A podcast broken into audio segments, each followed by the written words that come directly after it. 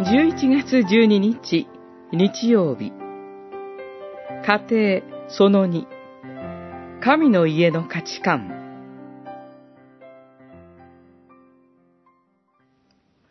したがってあなた方はもはや外国人でも気流者でもなく聖なる民に属する者神の家族であり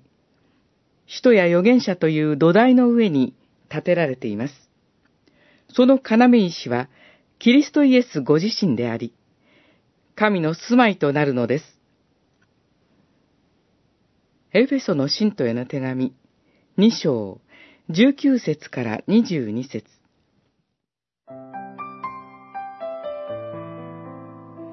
初代教会の信者は、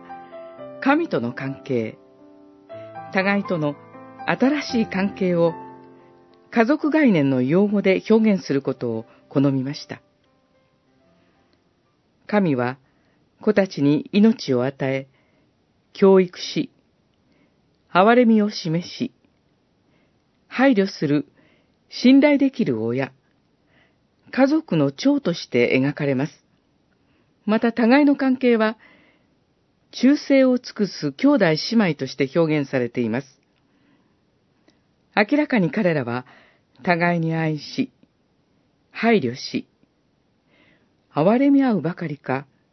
他者の名誉を守ることにも献身的です。一世紀の頃、社会システムとしての家は、どのように機能していたのでしょうか当時の主要な社会システムの一つは、祖父母、両親、子供、奴隷からなる大家族の親密な間柄で、これが社会の根幹をなしていました。もう一つは、政治権力の公的な領域です。父親は権威者、保護者、教育者の象徴でした。とりわけ、教育者として、父親は子供、特に息子たちに重んじるべき徳を教える責任があります。家庭の基本的価値観は、恋の庭、共有、交わり、献身、忠誠、生涯にわたる世話、もてなしです。このような価値観はどれくらい今日のクリスチャンの家庭に反映されているでしょう。